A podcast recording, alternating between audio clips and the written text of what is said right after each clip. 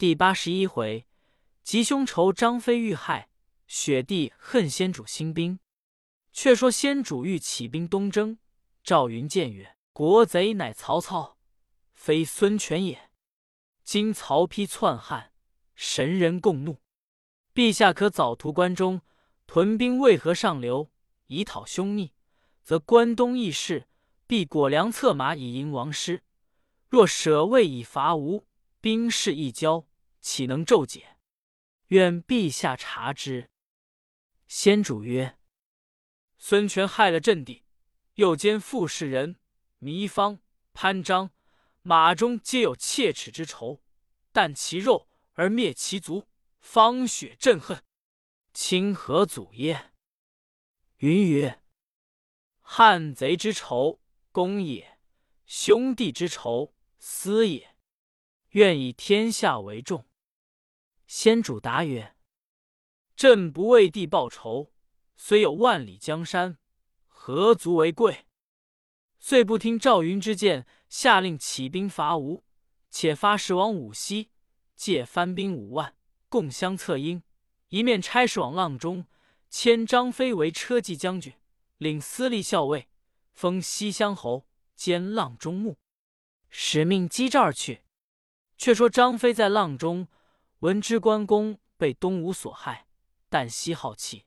血湿衣襟，诸将以酒解劝，酒醉，怒气愈加。帐上帐下，但有犯者及鞭挞之，多有鞭死者。每日望南切齿，睁目怒恨，放声痛哭不已。忽报使至，慌忙接入，开读诏旨。非受绝望，北拜毕，设酒款待来使。飞曰：“吾兄被害。”仇深似海，庙堂之臣何不早奏兴兵？使者曰：“多有劝先灭魏而后伐吴者。”非怒曰：“是何言也？昔我三人桃园结义，视同生死。今不幸二兄半途而逝，吾安得独享富贵也？吾当面见天子，愿为前部先锋，挂孝伐吴，生擒逆贼。”祭告二兄，以见前盟。言气，就同使命往成都而来。却说先主每日自下教场操演军马，刻日兴师，御驾亲征。于是公卿都至丞相府中见孔明，曰：“今天子出临大位，亲统军武，非所以重社稷也。丞相秉君衡之职，何不归见？”孔明曰。吾苦谏数次，只是不听。今日公等随我入教场见去。当下，孔明引百官来奏先主曰：“陛下初登宝位，若欲北讨汉贼，以身大义于天下，方可亲统六师；若只欲伐吴，命一上将统军伐之可也，何必轻劳圣驾？”先主见孔明苦谏，心中烧毁。忽报张飞到来，先主即召入。飞至演武厅拜伏于地，抱先主足而哭。先主一哭。飞曰：“陛下今日为君，早忘了桃园之事，二兄之仇，如何不报？”先主曰：“多官见阻，未敢轻举。”飞曰：“他人岂知昔日之盟？”若陛下不去，臣舍此去与二兄报仇；若不能报时，臣宁死不见陛下也。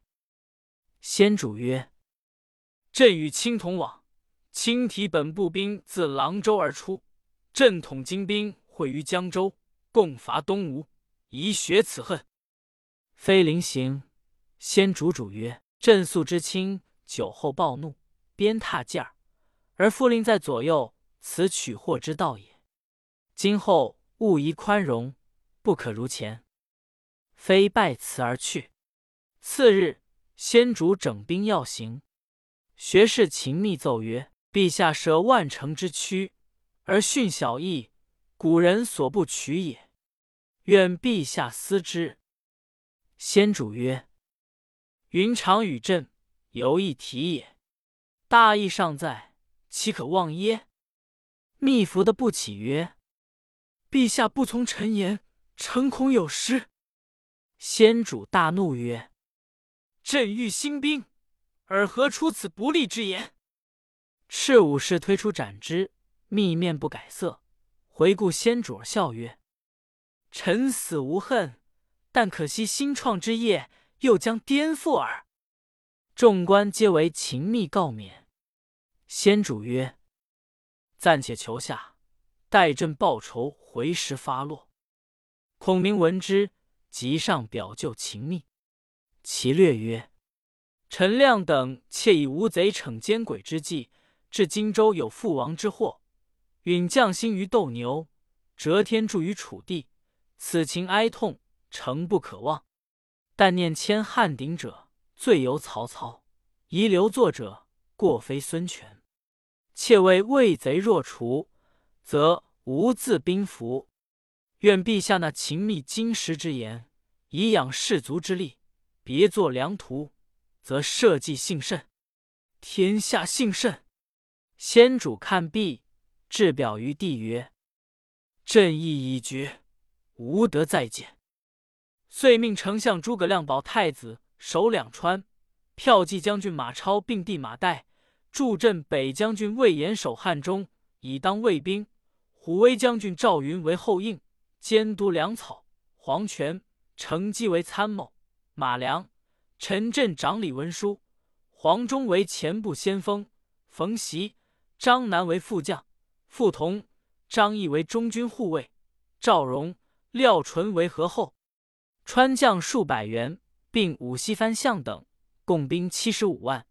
则定章五元年七月丙寅日出师。却说张飞回到阆中，下令军中限三日内置办白旗白甲，三军挂孝伐吴。次日，帐下两员末将范将张达入帐告曰：“白旗白甲一时无措，须宽限方可。”飞大怒曰：“吾急欲报仇，恨不明日便到逆贼之境。”汝安敢为我将令？赤武士缚于树上，葛鞭备五十。鞭毕，以手指之曰：“来日俱要完备。若违了宪，即杀汝二人示众。”打得二人满口出血。回到营中商议，范将曰：“今日受了刑责，折我等如何办呢？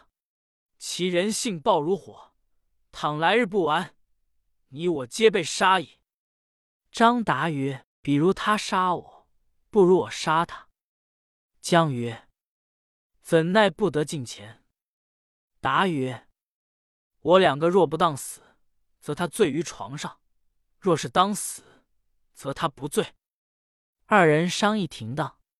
却说张飞在帐中神思昏乱，动止恍惚，乃问部将曰：吾今心惊肉颠，坐卧不安，此何意也？部将答曰：“此事君侯思念关公，以致如此。”非令人将酒来，与部将同饮，不觉大醉，卧于帐中。范、张二贼探知消息，初更时分，葛藏短刀，密入帐中，诈言欲禀机密重事，直至床前。原来。张飞每睡不合眼，当夜寝于帐中。二贼见他虚数目张，本不敢动手，因闻鼻息如雷，方敢近前，以短刀刺入飞腹。飞大叫一声而亡。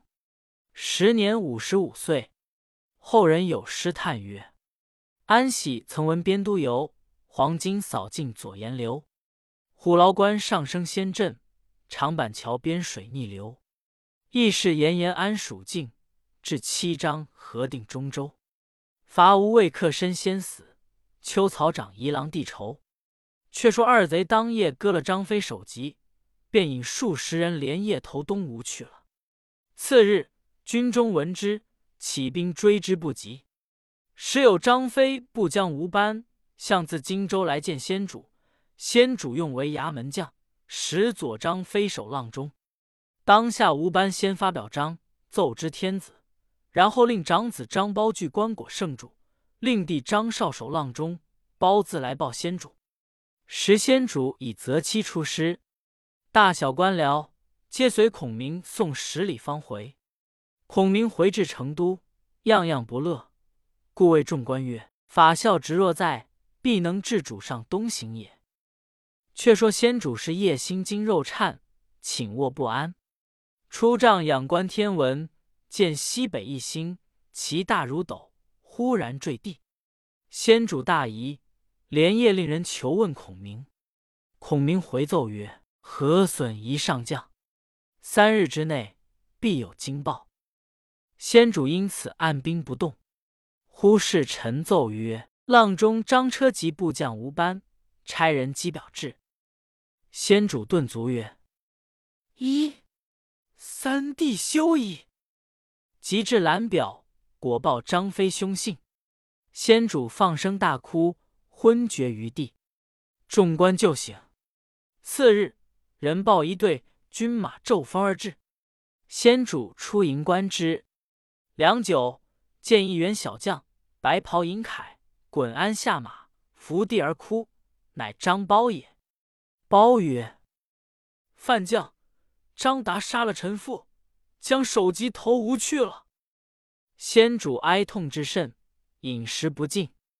群臣苦谏曰：“陛下方欲为二弟报仇，何可先自摧残龙体？”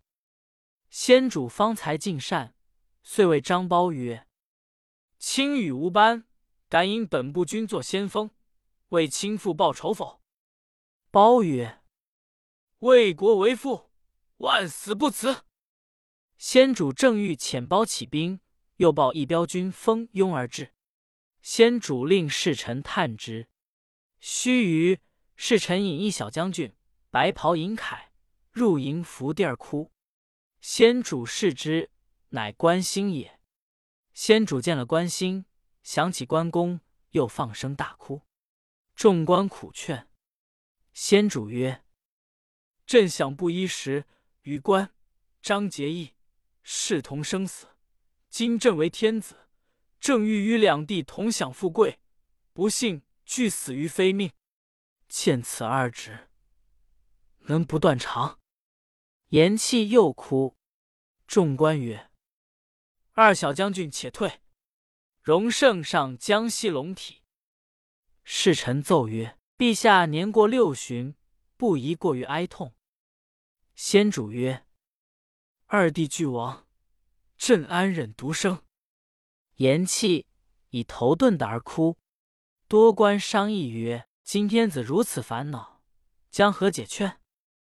马良曰：“主上亲统大兵伐吴，终日好气，于军不利。”陈震曰：“吾闻成都青城山之西有一隐者，姓李，名义。世人传说。”此老已三百余岁，能知人之生死吉凶，乃当世之神仙也。何不奏知天子，召此老来，问他吉凶，胜如吾等之言。遂入奏先主，先主从之，即遣陈震击诏，往青城山宣诏。朕星夜到了青城，令乡人引入出谷深处，遥望仙庄，青云隐隐，瑞气非凡。忽见一小童来迎曰：“来者莫非陈孝启乎？”朕大惊曰：“仙童如何知我性子？”童子曰：“吾师左者有言，今日必有皇帝诏命至，使者必是陈孝启。”朕曰：“真神仙也，人言信不无矣。”遂与小童同入仙庄，拜见李毅，宣天子诏命。李毅推老不行，朕曰：“天子急欲见仙翁一面，幸勿令贺驾。”再三敦请，李毅方行。及至御营，入见先主。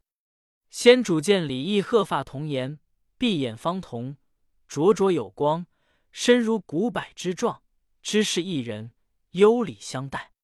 李毅曰：“老夫乃荒山村叟，无学无识。”汝陛下宣诏，不知有何见谕？